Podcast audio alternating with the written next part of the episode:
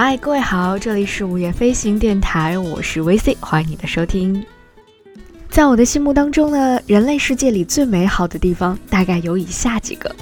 博物馆、动物园、艺术馆、书店、剧场，或许还有电影院。那在接下来的系列节目当中，VC 就和大家一起来慢慢的聊一聊这些收藏着人类世界最美好东西的地方。那今天的节目，我们先从博物馆开始，因为这里简直就是一个装满了人类好奇心的奇妙的盒子。而之所以会生出这样的形容词，是因为前不久我看到了一篇详细介绍博物馆起源的文章，文章的题目就让人听着特别的动心。博物馆里存放的是我们砰砰乱跳的好奇心。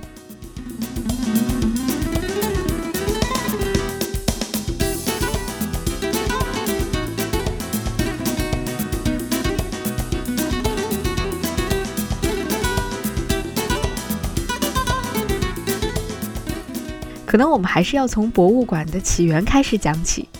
博物馆 （museum） 这个英文单词，它意味着是缪斯诸神所处的场所。缪斯就是古希腊神话当中主管艺术、文学、科学等领域的九位女神。这些女神是万神之王宙斯和记忆女神的孩子。神话我们都知道是人类对于周遭世界的理解的投射。而这样的一份家谱就证明了人类对于艺术和科学的理解。他们有什么共同点呢？他们都来自于记忆，他们都源自对记忆的加工和收藏。而这样的词源就是现代意义上的博物馆的出发点了。其实，在我后来查看其他文章的过程当中，我就发现关于博物馆的起源有很多种不同的说法。其中一种说法是。博物馆源自于十六和十七世纪的欧洲的奇珍室，用英文表示就是 Cabinet of Curiosity。对于世界有好奇心的人们，他们从全世界搜集并且收藏这些世界各地的奇珍异宝，并且在自己的家里面专门开辟一个房间，那里就盛放着他们对于整个世界的想象了。也有一种说法是在古代的时候，寺庙其实是承担了博物馆的功能的。各种各样的新奇的东西都被摆进了寺庙当中来供人参观。据说，在迦太基城的阿施塔特女神庙当中，就存放着很多奇特的东西，甚至还有黑猩猩的皮肤。后来，人们渐渐地找到了更好的方式来储存这样的一些新奇的物件，他们决定把它摆进柜子。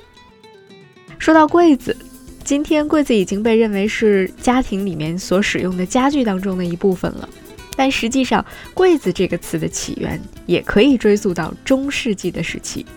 在那个时候的法国，所谓的柜子其实指的是私人小房间。后来，柜子就渐渐的可以去代指各种各样的只要是可以存放东西的物品了。很多的建筑其实就起源于橱柜，并且成为了博物馆的原型。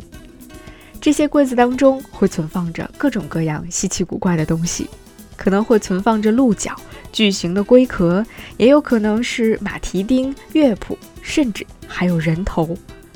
据说奥兰治的威廉王子就有一个巨大的橱柜，他甚至在里面养了一只猩猩。而所有的这些都被通通的称为好奇心橱柜，或者我们把它叫做好奇心的盒子。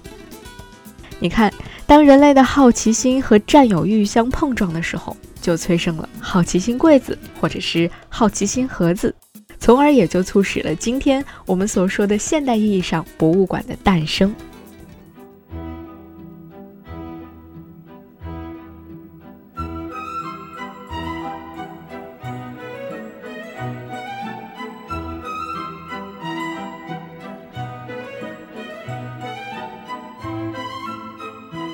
一位叫沈其兰的作者，在他的文章当中讲述了自己在威尼斯旅行时参观博物馆的经历。他说，在圣马可广场旁边的博物馆曾经有一个非常奇妙的展览，里面储藏着当时以威尼斯为代表的地中海富有家族的珍宝。这些珍宝让人了解和想象十五到十六世纪的威尼斯人们觉得什么东西是最珍贵的。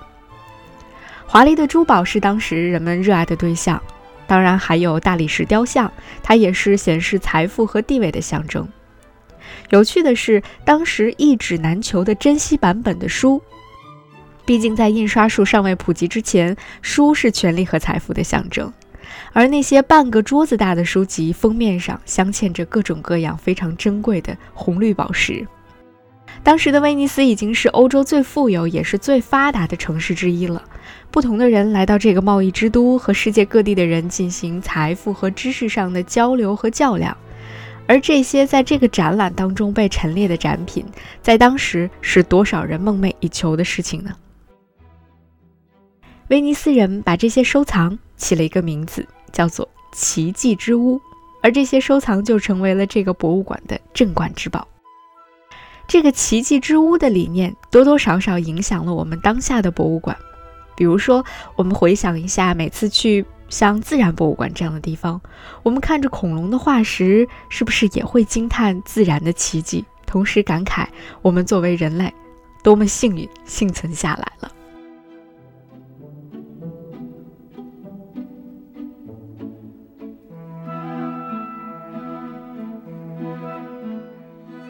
但是把奇珍异宝收藏到自己的家里，这其实并不能够构成一座现代意义上的博物馆，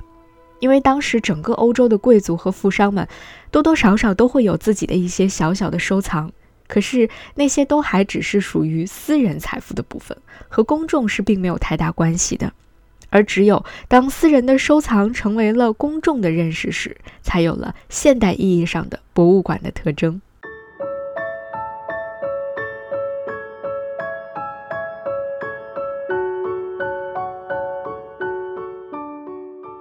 那在世界博物馆史上，第一个具有近代博物馆特征的博物馆，就是1682年向公众开放的英国阿什莫林艺术和考古博物馆。英国的贵族阿什莫林把他收藏的货币、徽章、武器、考古出土的文物以及各种各样的动物、植物标本，全部捐献给了牛津大学，建立了面向公众和学者开放的博物馆。他希望自己的收藏可以汇集研究学问的人们，让沉淀在这些物品上的人类文明再次回归到知识的海洋当中。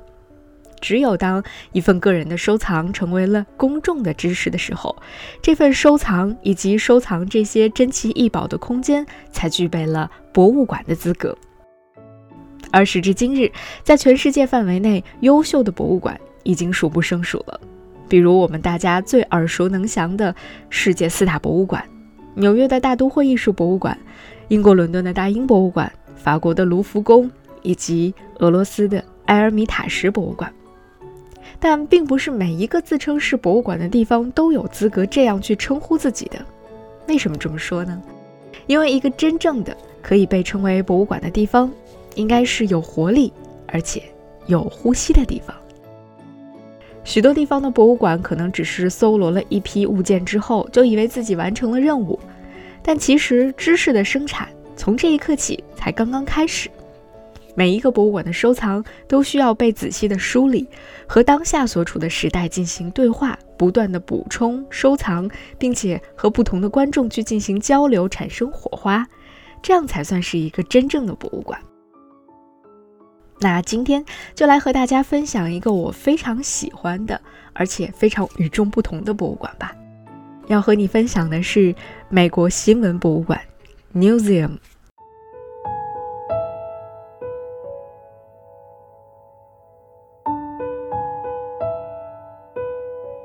二零零八年的四月十一号，美国新闻博物馆正式对外开放。它是华盛顿对于新闻业的一次献礼，也是对第一修正案的另一种保护。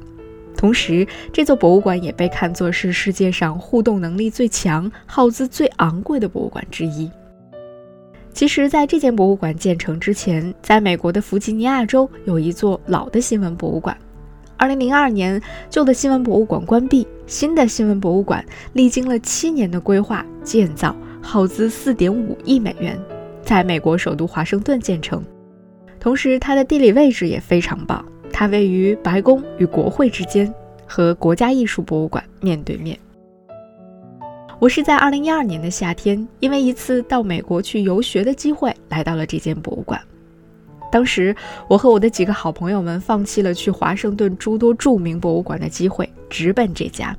想来，那也是我此生新闻职业理想和职业热情最旺盛的时期了。新闻博物馆的正面大部分都是由玻璃窗排列构成的，给人一种非常开阔、开放的感觉，显示出了媒体作为世界窗口的意义。而它的中间部分是凹陷下去的，是由半透明的玻璃组成。很多人说，这样的一种设计让这间博物馆从远处看就像是电视屏幕一样。而博物馆的内部设计也模仿了报纸的版面设计，从左到右分成了三个部分。整座建筑一共有七层、十四个主要的展厅，它囊括了新闻历史的变革、传播手段的发展、世界领域的趋势以及各大重要的新闻事件的报道等等。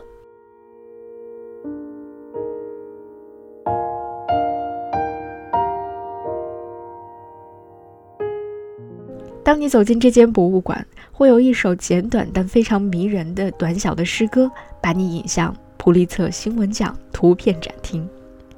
这首诗的内容是：如果它让你笑，如果它让你哭，如果它触动你的心灵，那就是一张好照片。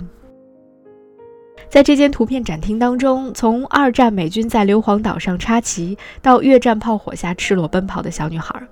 这些在世界新闻史上非常著名的图片都收藏在了这间展厅当中。这里也是世界上最大、最全面的布利策新闻摄影奖图片收藏地。如果你是一个新闻摄影爱好者，这里简直就是天堂般的存在。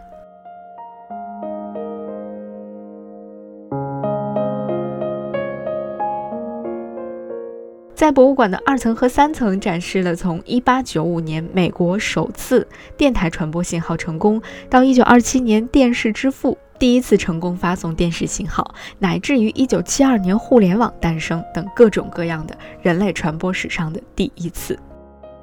而其中最让我为之沉醉的，就是新闻博物馆当中最大的那间展厅，面积有740平方米的新闻历史展厅。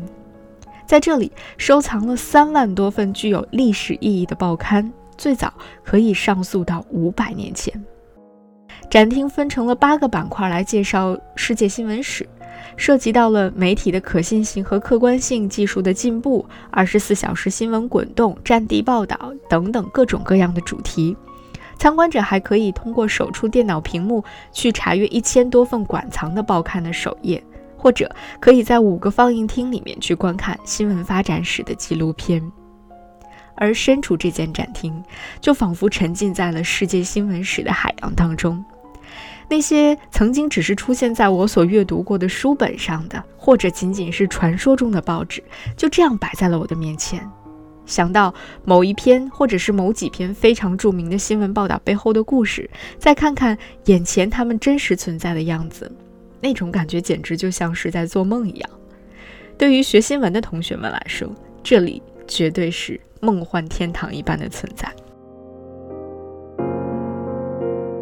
而除此之外呢，最让我印象深刻的就是馆内设立了刻有从1837年以来殉职的近两千多名记者名字的玻璃纪念碑，用一百种文字报道新闻的世界新闻展厅。以及最为著名的，拥有全球一百二十七份二零零一年九月十二日报纸头版的九幺幺事件报道的展厅。当然，我们也不能够免俗，但是心情非常复杂的，在其中找到了唯一没有报道九幺幺事件的那份《人民日报》。其实参观新闻博物馆的过程，恐怕是这么多年来我所有的参观博物馆的体验当中，让我印象最为深刻的一次。因为情绪的跌宕起伏和内心的不断挣扎。而在今天的节目当中，想要把这间特殊的博物馆推荐给大家，也是因为，即便你不是学习新闻的同学，即便我们现在不是战斗在新闻一线的记者，但是那些和我们息息相关的爱。恨、战争、和平、生命、死亡、真相、谎言，这些新闻记录着所有人和世界发生的共振。在这间博物馆里有一个解释新闻是什么的短片，它的里面有一句话让我印象非常的深刻。他说：“每一天，新闻是世界到达你的一种方式。”如果说博物馆是一个盛放着人们好奇心的柜子或盒子的话，那新闻博物馆里盛放的就是人们对于这个世界复杂性的好奇心。它让我们有机会再次去面对曾经的新闻、今天的故事，也让我们有机会再度去回顾和思索人与人、人与世界的关系。就像我们刚才提到的，每一个博物馆的收藏都需要被梳理，和当下的时代进行对话。不断的补充收藏，并和不同的观众交流，产生火花，这样才是一个真正的博物馆。而今天节目的最后，我想用我非常喜欢的一句话来结束，那就是在博物馆里放飞好奇心，是这个时代最好的享受。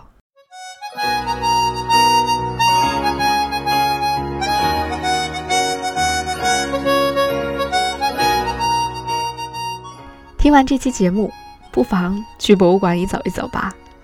如果有机会到世界不同的博物馆去看一看，我相信你会被人类的好奇心深深的震撼，而且也会不断的去满足你越来越大的好奇心。今天的节目就是这样，感谢收听，下期节目再见。